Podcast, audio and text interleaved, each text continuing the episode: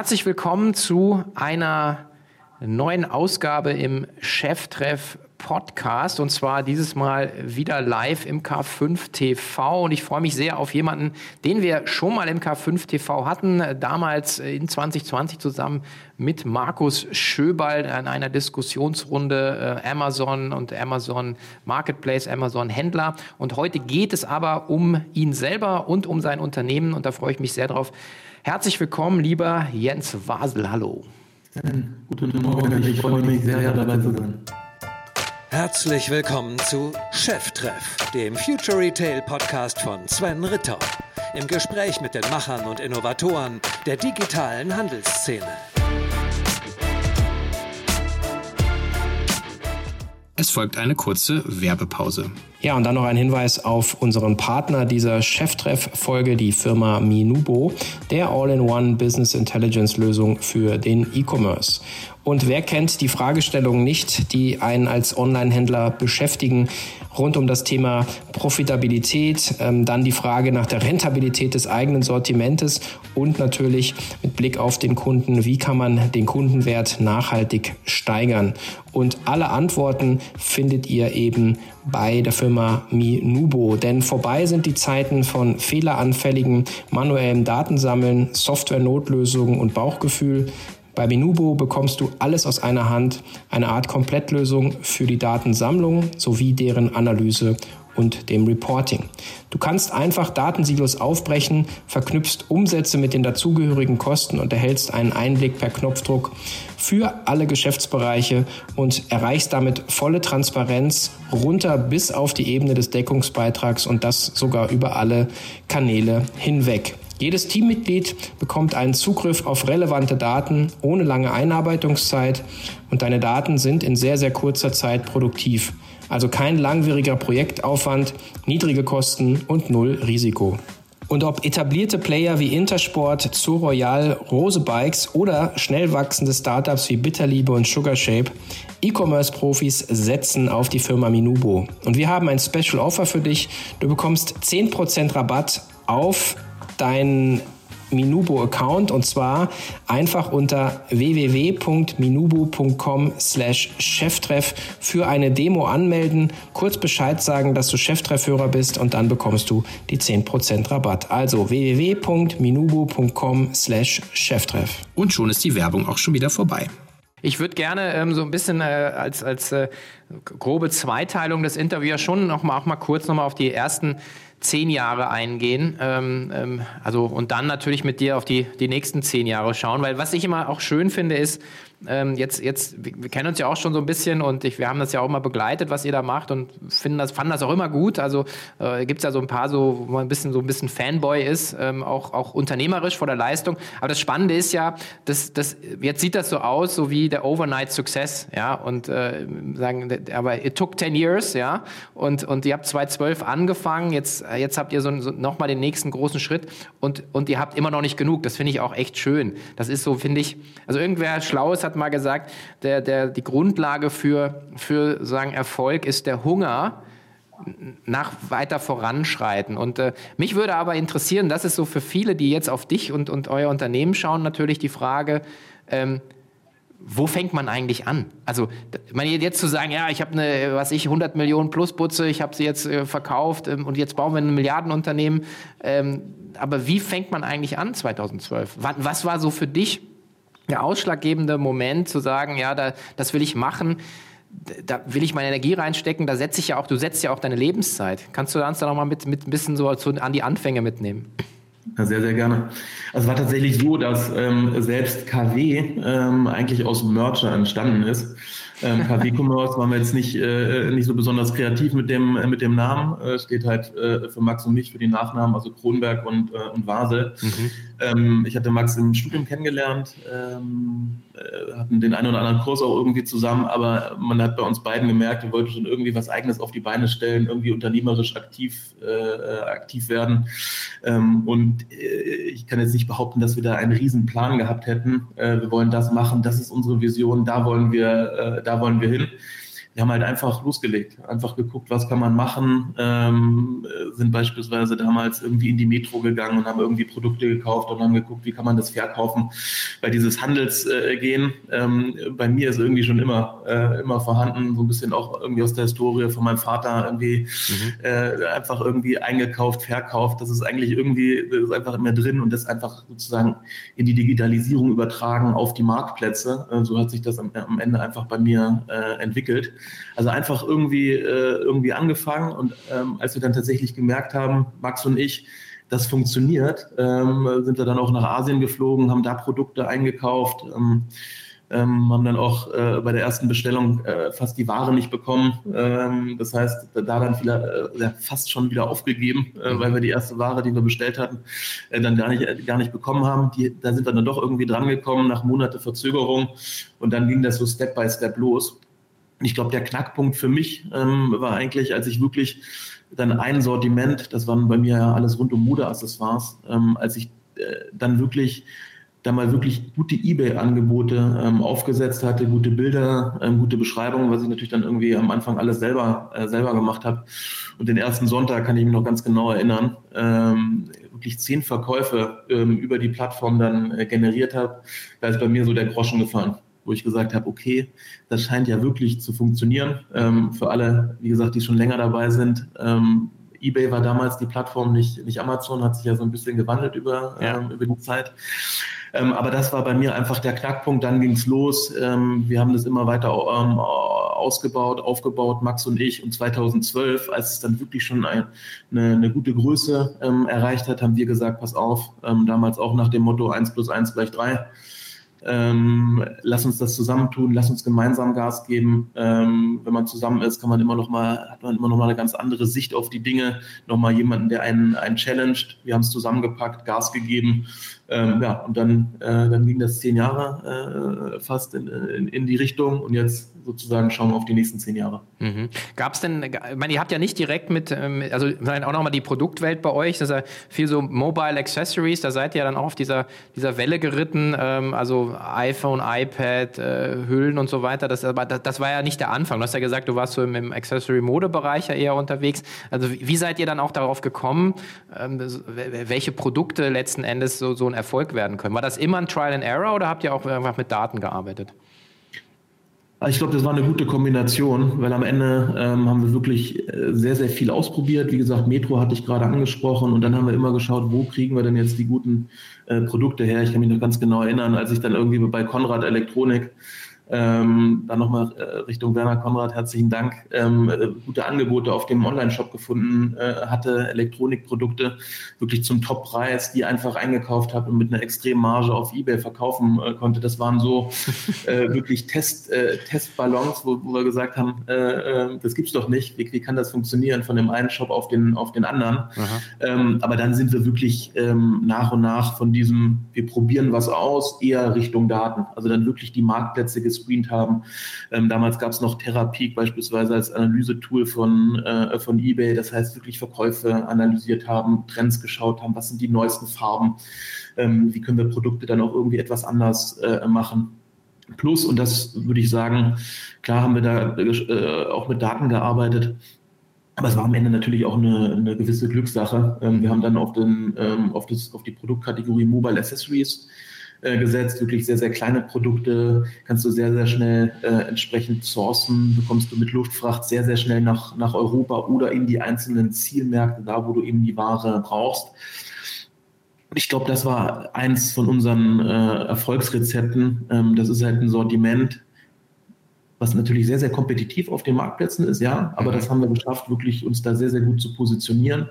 Aber das ist ein Sortiment, ähm, was sich sehr, sehr schnell dreht. Das heißt, wir haben keine Cashflow-Thematiken. Die meisten Händler, die ich so aus meiner Historie kenne, die von 0 auf 10 Millionen, auf 20 Millionen oder dann mal auf 30 Millionen Euro skalieren, laufen immer wieder in Cash-Thematiken. Ja. Ähm, wir konnten eigentlich bis 50 Millionen mit dem äh, Mobile Accessories-Bereich skalieren, ohne mal irgendwie einen Bankkredit angefasst ähm, äh, zu haben. Also das hat uns schon sehr, sehr stark geholfen geholfen. Dieses Sortiment Plus hat halt einfach eine Top, äh, eine Top-Marge. Mhm. Ähm, und das, das war dann sozusagen, was dann zu dem Wachstum geführt hat. Mhm. Okay. Ähm, und ich meine, ihr habt ja jetzt also drei Marken, also KW Mobile, Calibri und Navaris, hast du ja gesagt. Ähm, und ähm, also, aber wie wichtig ist jetzt auch gerade für dieses, äh, dieses Marktplatzspiel, also äh, Amazon, Otto und Co. Und ich meine, ihr seid ja auch noch auf, auf, auf anderen Märkten, CD-Discount und so weiter. Also dieses, also C-Discount, also wie wichtig ist die Marke oder wie wichtig ist eigentlich das Produkt? Das hängt, glaube ich, sehr, sehr stark ähm, tatsächlich von der, äh, von der Kategorie äh, und den Wettbewerbern ab. Mhm. Wir haben uns in der Vergangenheit, letzten zehn Jahre, wirklich rein auf die Sortimente ähm, konzentriert, die man halt wirklich sehr, sehr gut über die Marktplätze spielen kann, die man da sehr, sehr gut positionieren kann. Und Klammer auf, wo am Ende die Marke tatsächlich gar nicht das, äh, das eher der ausschlaggebende Punkt ist, das heißt, die Reviews auf Amazon, ähm, die, die Rezensionen, das ist sozusagen äh, äh, Goldstaub. Ja, die müssen gut sein. Mhm. Ähm, das ist am Ende oder ersetzt auch so ein bisschen äh, die Marke.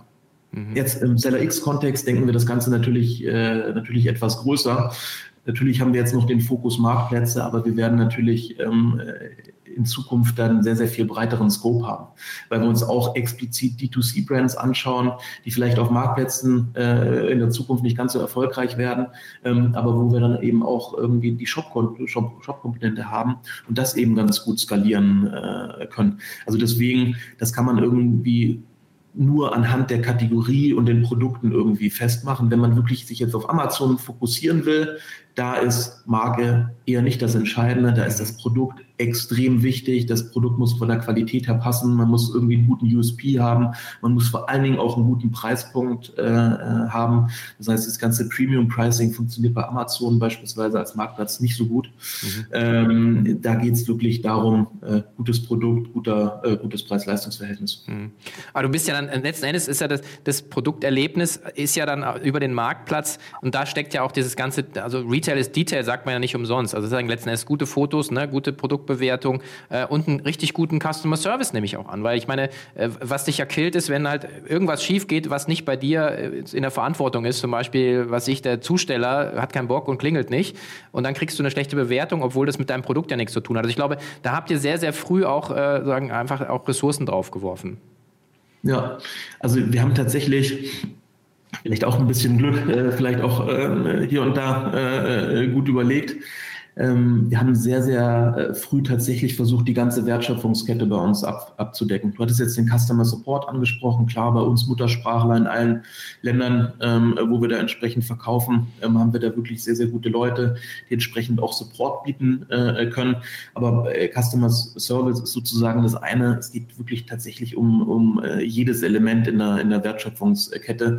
Und das fängt natürlich sehr, sehr stark auch in Asien irgendwie an. Das heißt, mit unseren Asienpräsenzen vor Ort Qualitätskontrolle auch gar nicht erst die Ware nach, äh, nach Deutschland oder Europa zu bringen, was wir am Anfang natürlich gemacht haben, gerade im Mobile Accessories Bereich. Da kam viel Ware an.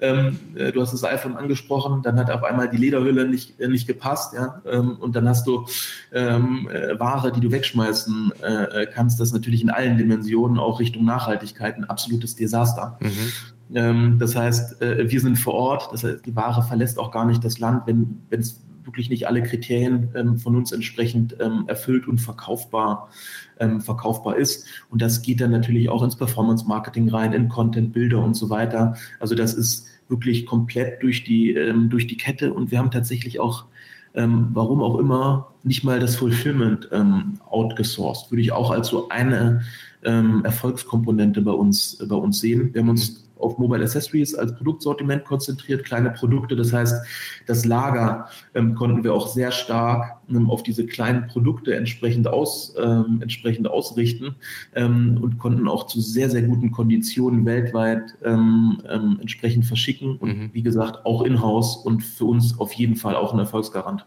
Hm. Kann ich nur sagen, also mit äh, so spreizenden Formfaktoren kenne ich mich bei Zo Plus noch gut aus. Also du hast dann so eine Katzenangel, die ist dann so und ganz dünn und dann hast du einen 15 Kilo Sack und wenn du dann das eine auf das andere schmeißt, dann ist einmal alles kaputt. Äh, und, äh, und, und es ist natürlich auch schon dann immer eine Frage, es war nicht so, dass irgendwie ein schweres Paket ähm, langsamer reist, aber äh, du hast natürlich immer die Diskussion mit dem, mit dem CAP-Dienstleister. Aber zurück zu euch. Die, ähm, wann habt ihr denn angefangen, ähm, auch, ähm, also sagen äh, Max und Jens, die, die, nach China fliegen und da die Ware einkaufen, hinzu, ihr habt vor Ort letzten Endes, hast du ja gerade gesagt, ein Team aufgebaut in Hongkong. Ähm, also wann habt ihr da angefangen? 2015 ähm, haben wir tatsächlich angefangen, die Asienpräsenzen aufzubauen. Davor haben wir klassisch und äh, ich glaube, äh, viele fangen, fangen so an mit Agenten zusammengearbeitet. Ja. Ähm, aber dadurch, dass das bei uns wirklich so schnell äh, gewachsen ist und ich kann mich noch äh, tatsächlich an unseren größten Agenten äh, erinnern, ähm, wo ich auch aus heutiger Sicht sagen muss, Respekt, wie hat er das, äh, wie hat er dieses Einkaufsvolumen gehandelt? Weil er das primär äh, tatsächlich im Kopf hatte ähm, mhm. und wirklich wusste, wen muss er anrufen. Ja, also ähm, und, und dann lief das irgendwie und hat damit ein horrendes ähm, Einkaufsvolumen äh, tatsächlich gehandelt. Aber das ist natürlich bis zu einem gewissen Punkt ging das äh, noch. Ich fand es unmenschlich, aber er hat das irgendwie geschafft. Aber dann haben wir gemerkt, dass, dass das kippt. Da müssen wir wirklich selber ran. Ähm, dann, ne, wenn dann auch wieder Produkte irgendwie in der falschen Menge kommen, ähm, oder auch nicht bestellt sind. Wir laufen out of stock, ist ein Riesenthema bei uns bei Amazon. Ja, out of stock ähm, muss äh, immer verhindert werden. Jetzt natürlich gerade mit, mit den ganzen Supply Chain-Themen, ähm, die wir haben, eine besondere Herausforderung, aber da freue ich mich einfach, dass wir da so ein Top-Team haben, die sich um diese ganzen Themen kümmern. Ähm, aber zurück, 2015 haben wir losgelegt, ähm, tatsächlich in China ähm, erstmal Offices und Warehouses aufgebaut. Mhm. Und in Hongkong ähm, waren wir dann ab 2017, 2018 zusätzlich, weil wir gesehen haben, in Hongkong ist einfach die Einkaufsperspektive äh, oder die Einkaufsexpertise, extrem viele Leute beschäftigen sich mit dem äh, äh Thema. Es gibt ja auch viele viele Konzerne, Lidl, äh, Chibo und Co., die tatsächlich auch Präsenzen in Hongkong haben, speziell für den Einkauf. Das haben wir auch gesehen. Da ist die Expertise auch Richtung Quality Control. Das brauchen wir einfach, ein sehr, sehr wichtiges Thema. Und deswegen haben wir zusätzlich ähm, jetzt auch noch ein äh, Hongkong-Office. Sind jetzt, glaube ich, so 75 Leute vor Ort. Mhm. Wow. Ich meine, ihr habt, ihr habt, du hast auch irgendwo anders gesagt, irgendwie 400 äh, Lieferanten, hauptsächlich, glaube ich, immer noch aus China. Und wenn man jetzt so aus User-Sicht auf die, auf die Plattform guckt, äh, dann, dann sieht man natürlich auch viel so, ähm, chinesische Supplier, die irgendwie dann auch direkt äh, da unterwegs sind. Das ist ja, ist ja auch für euch wahrscheinlich ein, ein Thema. Dass, äh, einerseits bist du, bist du äh, Kunde potenziell von jedem Lieferanten, potenziell bist du aber auch ein Wettbewerber. Ähm, ist das ein Thema A bei euch und, äh, und wie kann man das, wie kann man das äh, verhindern oder wie kann man sich da so eine, so eine Markteintrittsbarriere aufbauen? Also ähm, Wettbewerb ist von allen Richtungen natürlich ein Thema, ob es jetzt die Chinesen selbst sind oder ähm, äh, auch Händler, die irgendwie aus den USA nach Europa kommen. Mhm. Also es ist generell ein äh, Thema. Aber meine Perspektive ist, dass sich das äh, tatsächlich jetzt über die letzten Jahre äh, etwas verändert äh, hat. Ich glaube, ich weiß nicht, wo wir im letzten Gespräch darüber gesprochen haben, aber ich äh, so vor zwei, drei Jahren, immer wenn ich da auf Konferenzen dann hier und da mal unterwegs war, da habe ich das Thema noch sehr, sehr stark positioniert weil wir damals einfach noch den Fall hatten, dass zwar Wettbewerb da war, aber der war halt einfach unfair. Ähm, Wettbewerb, wenn er fair ist, ähm, finde ich gut, ja, macht dich selber besser, challenge dich. Ähm, aber wenn dann äh, tatsächlich asiatische Händler oder auch würde ich jetzt nicht nur auf die Asiaten beschränken, äh, einfach jetzt äh, Händler, die halt im Ausland sitzen, nach Europa verkaufen und sich dann halt entsprechende Normen nicht halten, sei es jetzt irgendwie compliance-technisch, äh, was Zertifizierung ähm, angeht, ähm, aber vor allen Dingen auch was steuerrechtliche Themen angeht. Ähm, mhm. Also hier nicht umsatzsteuerlich registriert sind und dann irgendwie eine, eine, eine Mehrwertsteuer, äh, die mal 16 Prozent vor kurzem jetzt wieder 19 Prozent äh, ist, dann einfach nicht abführen, dann haben wir als Händler natürlich äh, einen extremen Nachteil. Mhm. Wenn sich jede, ähm, äh, wenn sich die Händler daran halten und es haben sich extrem viele asiatische Händler jetzt auch registriert, ich würde sagen, das Thema ist nicht, ist nicht komplett geklärt, ja, ist nicht äh, übergreifend äh, fair, aber es ist deutlich fairer geworden, weil einfach viel mehr Händler ähm, tatsächlich Umsatzsteuer abführen. Ähm, der Gesetzgeber dafür gesorgt hat, auch wenn es lange gedauert hat, dass es in diese Richtung geht.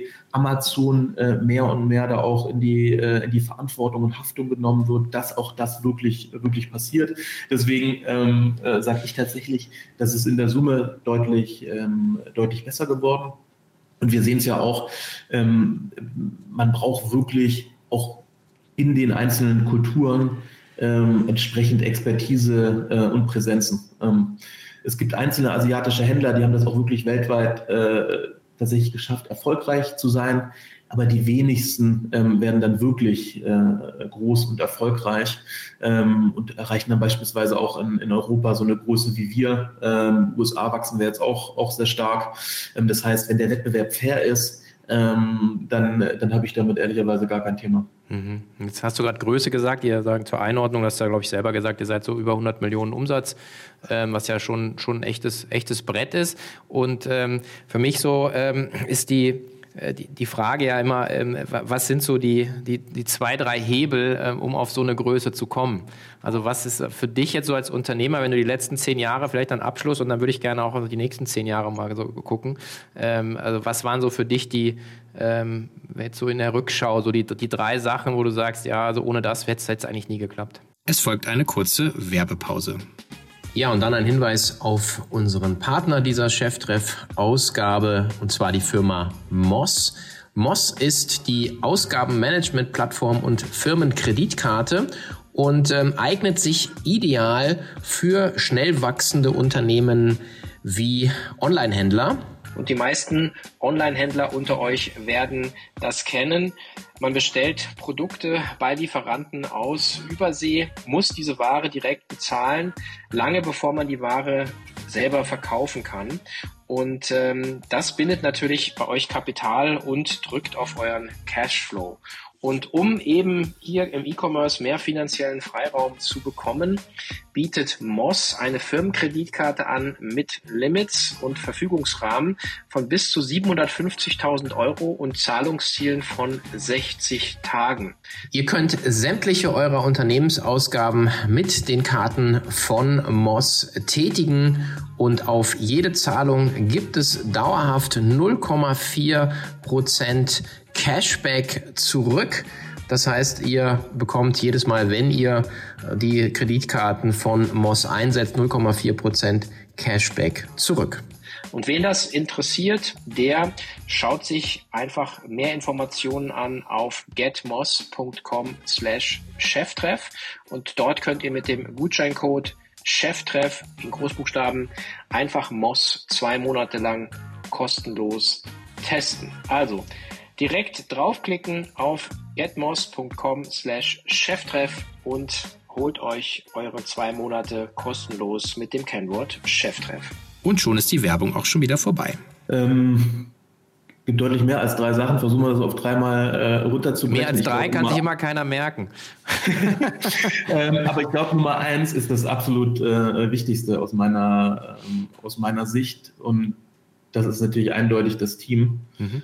Ähm, klar, 1 plus 1 gleich 3. Ich habe mit Max angefangen, das hat natürlich sehr, sehr viel geholfen. Ähm, aber am Ende hatten wir einfach das Vertrauen ähm, tatsächlich in, äh, in, Mitarbeiter relativ früh. Ich kann mich erinnern, damals war noch Stepstone äh, und nicht LinkedIn, sondern Stepstone als Plattform sehr, sehr populär. Ähm, da haben wir die ersten Stellen geschaltet. Ähm, und als wir dann wirklich sehr, sehr gute Leute rein, ähm, äh, wirklich reinbekommen haben bei uns ins Team. Und wir gesehen äh, und, wir, und Max und ich gesehen haben, wir können Dinge abgeben, ähm, haben dann wieder Zeit für neue, für neue Themen. Und die Mitarbeiter haben uns irgendwie nicht enttäuscht. Und es hat wirklich, also klar, äh, gab es hier und da äh, natürlich immer mal wieder Themen, aber die Leute, die wir drin hatten, haben wirklich so krass mitgezogen, ähm, haben wirklich so eine Passion äh, da rein, äh, reingegeben. Viele Leute, die uns heute noch, äh, noch mitbegleiten, die von Anfang an mit dabei waren, ja, Mitarbeiter drei, sieben und zehn, mhm. ähm, die wirklich äh, sich so, so, so gut weiterentwickelt haben, ähm, so ja auch, auch gewachsen sind, was, was die persönliche, was persönliche Entwicklung angeht, was aber auch die berufliche Entwicklung äh, angeht. Also das ist für mich äh, Nummer eins und ich glaube, an dem Thema Team und Vertrauen in die Leute ähm, reinzugeben, scheitert dann am Ende die ein oder andere Skalierung auch. Ne? Wenn du als, als Gründer, als Geschäftsführer nicht gewillt bist, ähm, und das würde ich jetzt nochmal in diesem Bucket mit einordnen, ähm, Themen wirklich an äh, an Menschen zu übergeben, ja, wo du auch weißt, die sind in diesem Bereich einfach deutlich besser äh, als du. Mhm. Ähm, was ich dann auch in der Vergangenheit hier und dabei bei, bei dem einen oder anderen äh, Manager oder Führungskraft dann kennengelernt habe, die haben versucht, irgendwie Leute rein, ähm, reinzuholen, ähm, die, die, vielleicht gut sind, aber niemals besser ähm, als, als sie selber, ja, um das irgendwie unter Kontrolle zu behalten. Ähm, aber das haben wir früh gelernt, dass das einfach der falsche, falsche Weg ist. Mhm. Du musst den Leuten vertrauen, ähm, du musst denen die Verantwortung äh, übergeben und dann funktioniert das äh, auch und dann kannst du ein super Team aufbauen und nur so kannst du nur ansatzweise die Skalierung äh, Skalierung schultern. Ne? Also Team, äh, Menschen, Mitarbeiter, äh, das ist einfach ein riesen, äh, ein, ein riesen Bucket. Ja, ich hatte dasselbe, ich wurde dieselbe Frage gestellt, äh, wie man sozusagen skaliert und äh, bei Marc Steyer äh, letzte Woche. Und dann habe ich äh, diese berühmte Seminararbeit der Samba-Brüder äh, zitiert, äh, wo dann, glaube ich, das eins, das war so ein bisschen meine Bibel, als ich 99 angefangen habe. Und da hieß es A people hire A plus people. Also du musst eigentlich immer, hast du ja gerade gesagt, du musst eigentlich auch die, die, die Größe haben, Leute einzustellen, die einfach mehr auf der Pfanne haben als du damit bist du kein schlechterer Chef oder Unternehmer, sondern bist du eigentlich ziemlich smart, wenn du das, wenn du das eingestehen kannst, oder?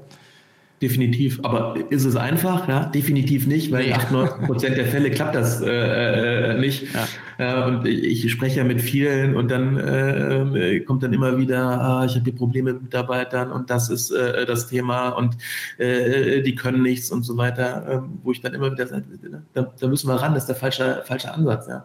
Du brauchst erstmal ein Grundvertrauen, du brauchst ein positives Menschenbild und nicht, du kannst nicht reingehen und sagen, äh, die, äh, in Anführungsstrichen, die können sowieso nicht, das, das wird so nichts. Ja. Also genau dieses Thema, ähm, also ich glaube, das ist Grundvoraussetzung für die Skalierung.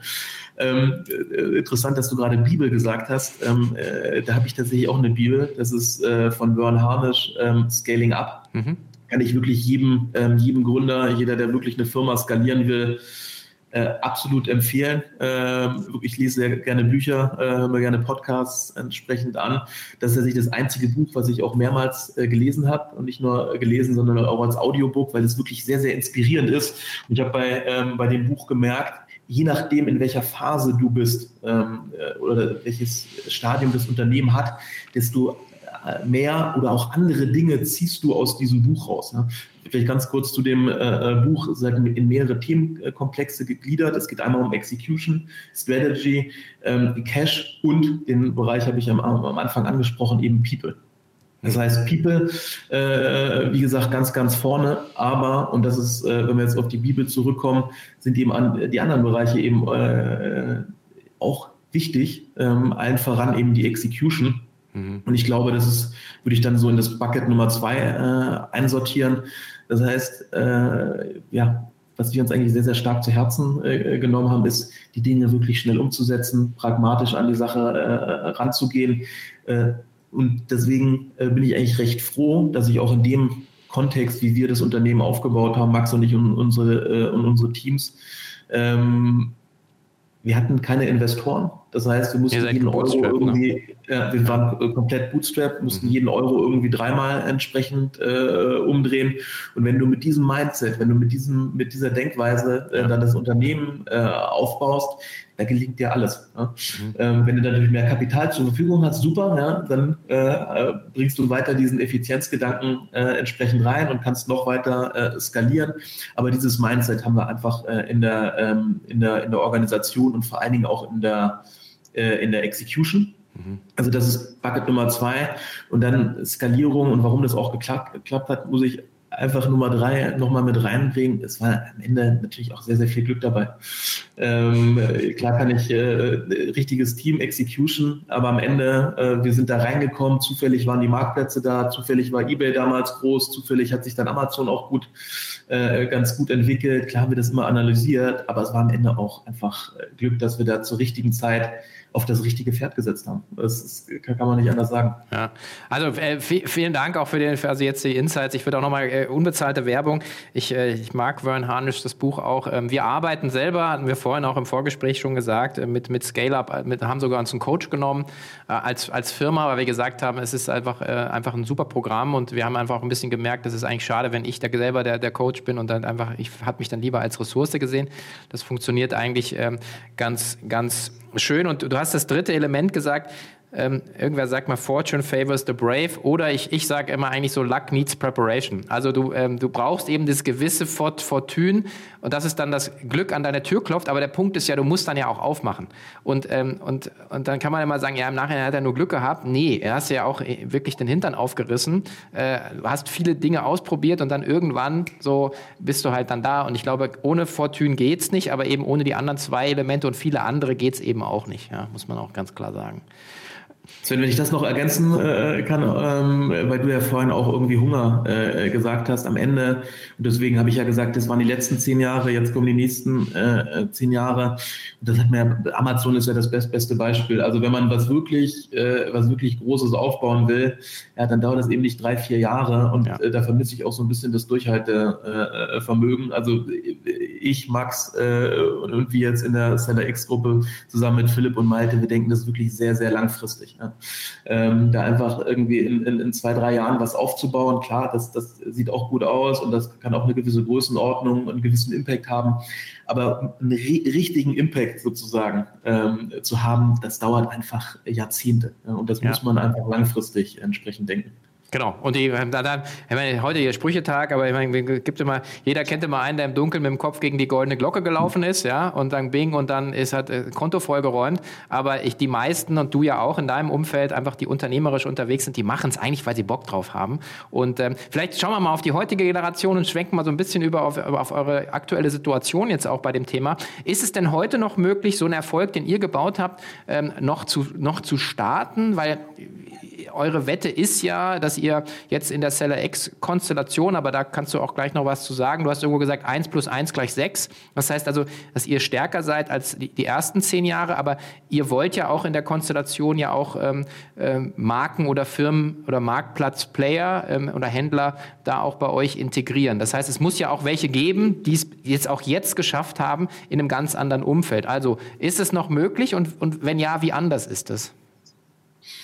Ähm, also es ist definitiv, äh, definitiv möglich. Ähm, aber zumindest mal Punkt eins ist ja das Gute, dass wenn wir sozusagen ähm, auf unser Businessmodell schauen und die Händler aggregieren, es gibt ja schon sehr, sehr viele Händler. Mhm. Ähm, und jetzt gerade in der neuen äh, Konstellation haben wir natürlich tatsächlich einen, ähm, einen Vorteil. Ähm, hatte ich vorhin schon mal kurz erwähnt, ich war ja früher tatsächlich auch sehr, sehr viel irgendwie auf Amazon-Konferenzen unterwegs und ich habe tatsächlich unterschätzt, wie viele Händler tatsächlich KW-Commerce und mich persönlich äh, irgendwie, äh, sei es jetzt irgendwie als Vorbild, äh, hatte ich auch ganz, ganz viele coole äh, Gespräche, die gesagt haben, Jens, wegen dir habe ich angefangen und so weiter. Wow. Äh, du hast mich draufgebracht. Das habe ich tatsächlich irgendwie komplett unterschätzt. Mhm. Das heißt, wir jetzt äh, in der Seller X-Gruppe haben da einen äh, entscheidenden Wettbewerb, Wettbewerbsvorteil gegenüber den anderen. Ähm, A, habe ich ein sehr, sehr großes Netzwerk an Händlern, ja, äh, was ich jetzt wieder tatsächlich aktiviere und ich spreche mit sehr, sehr vielen äh, Händlern. Ähm, und ein entscheidendes Argument ist tatsächlich, okay, äh, also Jens, Max, wenn ihr jetzt mit dabei seid, mit KW Commerce, eure Operations sozusagen dahinter hängt, dann haben wir äh, Vertrauen in die Sache ja, und diesen USP, den haben wir jetzt und den spielen wir jetzt ähm, äh, dann tatsächlich auch, damit wir, ähm, damit wir das ganze Thema weiter ausbauen können, skalieren können was wirklich ganz, ganz Großes ähm, äh, entsprechend schaffen. Das ist so Nummer eins. Also viele Händler sind schon da. Nummer zwei, ähm, ist es, wie gesagt, nicht mehr so einfach, was ich gerade schon an, angedeutet habe, aber du kannst tatsächlich, wenn du wirklich die richtige Nische auf den Marktplätzen äh, findest, das richtige Konzept, äh, das richtige Produkt, dann kannst du auch wieder ähm, wirklich Marken ähm, oder primär die Produkte eben auf Amazon und anderen Marktplätzen aufbauen. Wird das jetzt äh, so eine Größenordnung wie vielleicht bei KW Commerce? Äh, vielleicht nicht. Ähm, aber es kann ja auch irgendwie eine, etwas kleinere Umsatzregion sein äh, mit einer guten Marge. Ähm, und das heißt, es wird auch wieder ähm, Leute geben, die jetzt anfangen und in zwei, drei Jahren oder in fünf ähm, dann bei uns anklopfen und sagen, pass auf, ähm, meine Lebenssituation hat sich geändert, mhm. ähm, äh, es gibt andere Punkte, die sich verändert haben, ich will mein Business verkaufen. Ähm, wie sieht es bei euch aus? Ähm, können, wir so, können wir so einen Deal machen? Ne? Also es wird definitiv auch noch was, was nachkommen. Und du hast natürlich nicht nur die Marktplätze, sondern du kannst ja auch in unterschiedliche Regionen, die D2C hatte ich vorhin schon angesprochen, mhm. du kannst ja auch in unterschiedliche Regionen da auch noch weiter, mhm. ähm, weiterdenken. Also das Potenzial ist ja schier äh, unglaublich. Und wenn wir jetzt sozusagen über E-Commerce-Penetration und Co. reden, Sven, da bist du viel näher dran noch und der Spezialist und hier mit K5 ähm, da geht ja noch einiges. Ne? Das heißt, äh, man könnte ja auch sagen, dass wir in einigen, ähm, einigen Regionen da auch noch sehr, sehr am Anfang stehen. Ja, Regionen, äh, Kategorien, äh, je nachdem, wie du es schneidest. Äh, und, und ich glaube auch, äh, dass wir es immer noch ich weiß nicht, ob ich habe gerade nicht Day One, aber es ist vielleicht Day gerade so. Äh, die Sonne geht auf an Tag zwei oder so, aber es, es ist einfach ja, es ist ja es ist ja absurd die Diskussion. Äh, auch äh, Gerrit hatte vorhin gesagt, ähm, der, der Onlinehandel ist auch 2021 fast 20 Prozent gewachsen, also komplett als Segment, was ja in der Wahrnehmung da draußen so ist, als ob, nee, nee jetzt ist vorbei und der Onlinehandel, weil Amazon nur 3% gewachsen ist im eigenen Handelsgeschäft. Das ist ja eigentlich, eigentlich auch alles, äh, alles Bullshit. Was ist denn, ähm, was ist denn bei euch jetzt die rationale, auch nochmal, oder aus deiner Sicht als Unternehmer für den, für den Deal mit, ähm, mit Seller X? Also was ist da? Was bringen, was bringen die zwei mit, die ihr jetzt, äh, die ihr nicht habt und was bringt ihr mit in den Deal? Dass man auch nochmal versteht, ähm, warum ihr jetzt so viel besser auch für die nächsten zehn Jahre aufgestellt seid. Das sind im Prinzip zwei, ähm, zwei Komponenten. Ähm, äh, von KW-Seite hatte ich schon mal kurz ange, angeteasert. Also einfach diese ganze Infrastruktur, das Operational Backbone, die Asien-Standorte, äh, wo du einfach ein, zwei Jahre mal mindestens brauchst, ja, äh, um diese Beziehung vor Ort, Legal Entity, äh, Trust und äh, entsprechend die Leute äh, zu finden. Also diese Infrastruktur inklusive dem Marktplatzwissen äh, und vor allen Dingen ähm, äh, dieses Product Launching, was wir einfach ähm, sehr, sehr stark perfektioniert haben. Ähm, das bringen wir sozusagen ähm, mit ein und auf der anderen Seite, und da muss ich auch ganz ehrlich sein, oder wir müssen ganz ehrlich sein, alles, was Richtung Kapital, Fundraising und Investoren äh, geht, hätte ich ja gesagt, wir sind bootstrapped, äh, habe ich persönlich gar keine Ahnung äh, mhm. gehabt. Äh, ähm, ich habe es ja auch hier und da mal irgendwie probiert. Ich habe kein Netzwerk in diesem, äh, in diesem Bereich gehabt. Ähm, das heißt, da waren wir komplett nackt. Ja? Und mhm. äh, diese Komponente inklusive äh, wirklich eine sehr, sehr starken ähm, Acquisition Machine, würde ich das mal nennen. Ähm, also dieses, äh, dieses Investment-Team, mit dem wir dann bei dem, äh, so dem, sozusagen bei der Transaktion selber äh, mit denen zusammengearbeitet haben, wirklich Weltklasse. Ähm, also wirklich, ähm, wie die äh, an die Analyse gehen, wie die so eine DD machen, wie so eine FDD machen, das Legal-Team, wie das, wie das da funktioniert mit den Sellern durch den ganzen, ganzen Funnel ähm, da war ich wirklich äh, äh, extrem überrascht, wie gut das tatsächlich äh, ist und, und, funktioniert. Und diese zwei Sachen sind ja genau die zwei Themen, die du brauchst. Mhm. Und die haben wir jetzt ideal verbunden und können genau mit dieser Infrastruktur Gas geben. Ja, das ist auch, äh, wenn man da auf den Markt so ein bisschen schaut, ich, ich glaube, irgendwo habe ich mal, also ich weiß gar nicht, wie viele Firmen da jetzt so ein bisschen unterwegs und gefundet sind, gibt es halt eben die, also ähm, ihr jetzt in der Konstellation habe ich auch also echt gefeiert, weil ich gesagt habe, ja, es macht total Sinn. Äh, ich bin ja ein bisschen näher an der, an der, an der Burning Brands Group dran, aber, aber jetzt einfach, äh, da muss ich, weiß ich auch, dass die es halt geschafft haben, beides. Also sie kommen ja auch eigentlich so aus eurer Ecke, sozusagen selber alles gemacht äh, und haben das jetzt selber aufgebaut, wo ich auch sagen müsste, ist wahrscheinlich jetzt auch schon äh, Bundesliga, vielleicht sogar schon Champions League Niveau, was sozusagen die ganze Akquisitionsmaschine angeht. Aber dann gibt es halt viele, wo ich mir denke, so, ja, das wird doch nie funktionieren, weil, und das ist ja so ein bisschen auch, glaube ich, vielleicht auch da nochmal so, so deine Insights aus diesen Gesprächen mit den Leuten, die ihr jetzt kauft du willst ja eigentlich als Unternehmer an Unternehmer verkaufen und du willst eigentlich nicht an Finanzinvestor verkaufen. Ich glaube, das ist ja auch dein Pitch, dass du sagst, hey, ich habe selber gemacht, ich verstehe dein Pain, ich, äh, ich entwickle deine Marke weiter ähm, und, und dein Baby ist bei mir in guten Händen, oder? Das ist, glaube ich, so wahrscheinlich der Aufschlag, nehme ich mal an. Äh, mega wichtig. Und auch erst gestern wieder, ein, äh, wieder einen Call mit einem befreundeten Händler, ähm, der tatsächlich dann äh, auch mit anderen gesprochen hat, gesagt, Jens, äh, die verstehen mich alle nicht. Äh, die haben dieses Business noch nie, äh, noch nie gemacht. Ja. Äh, die haben das, äh, die haben das nicht skaliert. Die verstehen nicht, äh, wie so ein Produktmanager auf Amazon funktionieren muss, der auch ein Gespür entsprechend dafür, dafür hat. Jens, du verstehst mich. lass, lass uns noch mal sprechen.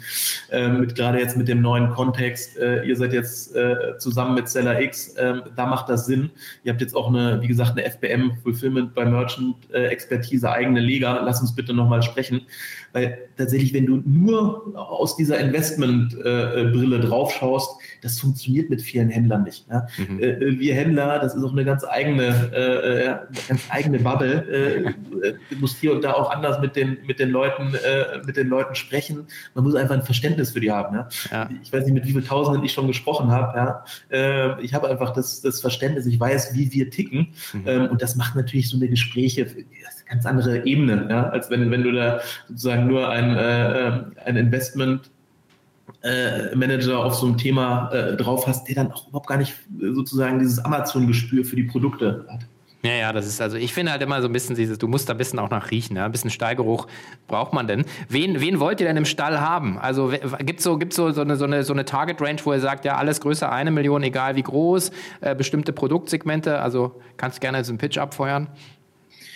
Ähm, bei uns ist tatsächlich jetzt gerade auch wieder durch den, äh, durch den Zusammenschluss, ähm, davor waren die Kategorien jetzt ein bisschen eingeschränkt, ähm, gerade weil irgendwie ähm, Expertise in dem einen oder anderen Bereich noch nicht da war. Aber gerade jetzt, ähm, wir haben beispielsweise auch irgendwie einen großen Elektronikbereich bei uns, Category Manager, die sich wirklich rein auf diesen Bereich äh, fokussieren. Die Compliance-Komponente ähm, haben wir da. Das heißt, wir gehen da sehr, sehr breit jetzt in die Kategorien äh, rein und nehmen wirklich nur sehr, sehr vereinzelt Produkte raus. Das ist irgendwie ein Food-Bereich, aber auch ein Bereich, wenn es dann um sehr, sehr große Produkte geht. Das heißt, äh, so, so ein Zwei-Mann- Schrägstrich Frau Handling, das würden wir jetzt nicht irgendwie mit reinnehmen, da passt unsere Logistik äh, nicht. Aber ansonsten können wir jetzt gerade ähm, den Scope, was Kategorien angeht, sehr, sehr viel breiter machen.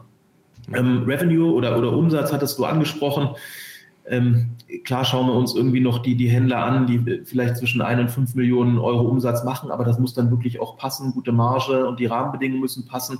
Wir konzentrieren uns natürlich jetzt sehr, sehr stark auch auf größere Händler. Ähm, wir haben jetzt viele Händler im Funnel, die zwischen 10 und 50 Millionen Euro Umsatz äh, machen, die wir dann wirklich auf unsere, auf unsere Infrastruktur draufsetzen äh, können. Mhm. Und wir haben natürlich jetzt auch sehr, sehr starke Expertise, nicht nur wir integrieren und machen dann dieses Produktsortiment weiter, sondern wir nutzen einfach die KW äh, Product Launching Machine einfach, um sehr, sehr viel mehr Produkte, Varianten, neue Themen, neue Produktentwicklung entsprechend noch mit drauf ähm, ähm, zu, äh, zu packen.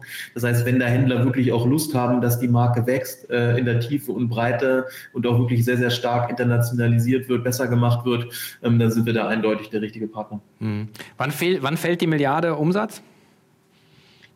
Sehr, sehr bald. Okay. Gut, ähm, ja, dann äh, berühmte letzte Frage ähm, ist, äh, die ist ja immer unvorbereitet, aber die Frage ist, wenn Jens jetzt äh, einmal zehn oder neun oder acht Jahre zurückreisen könnte zu deinem jüngeren Ich, was würdest du dir gerne so als Erkenntnis mit auf den Weg gehen? Nicht irgendwie ein Aktientipp, es geht nicht um Fehlervermeidung, einfach so eine, eine Erkenntnis, die du heute hast, wo du sagst, da hätte sich vielleicht die Qualität deiner Entscheidung ein bisschen verändert. Ähm ich, ich, da würde ich ehrlicherweise äh, auch wieder auf dieses People-Thema äh, referenzieren, mhm. weil am Ende, das war ja schon ein sehr, sehr langer äh, Prozess auch bei mir, um das wirklich zu begreifen, vertraue den, äh, vertraue den Menschen. Das heißt, mhm. was ich mir tatsächlich da gewünscht hätte für eine Erkenntnis ist, ähm, A, hol dir tatsächlich irgendwie einen Coach, äh, einen Mentor, ja, ähm, der wirklich besser ist als du und lass dich von dem guiden. Ähm, und der sollte sozusagen als eine Erkenntnis tatsächlich äh, äh, rüberbringen. Leadership, extrem wichtig, vertraue den Menschen und dann läuft das mit dem Teams wie allein. Mhm. Okay. Perfekt. Also, mega geiler Unternehmer, äh, eine Hammer-Story und ich finde es ja total geil. Also deswegen freue ich mich hier auch äh, mit dir sprechen zu können. Ich habe jetzt so richtig selber so eine große Vorfreude auf die nächsten zehn Jahre, die ihr da zusammenbastelt. Also ich bin echt gespannt äh, und ich hoffe, du sagst mir Bescheid, wenn die Milliarde fällt, dann äh, machen wir hier nochmal ein Follow-up. Ähm, also Jens, ganz, ganz herzlichen Dank äh, für deine Zeit und echt die tollen Insights. Also da, glaube ich, kann man sehr, sehr viel mitnehmen, wenn man sich das hier anhört. Danke dir. Sven, ich habe zu danken. Ganz, ganz vielen Dank und äh, ich freue mich, wenn die K5 dann auch wieder physisch äh, stattfindet. Äh, und ich freue mich, äh, wenn ich da sein kann. Ja, wir ganz sicher, wir zehren dich bestimmt auf die Bühne. Da habe ich jetzt ein paar, ein paar, Ideen noch entwickelt. Also, Jens, bis dann. Danke dir. Mein Lieber, herzlichen Dank. Ciao. Mach's gut. Ciao. Tschüss.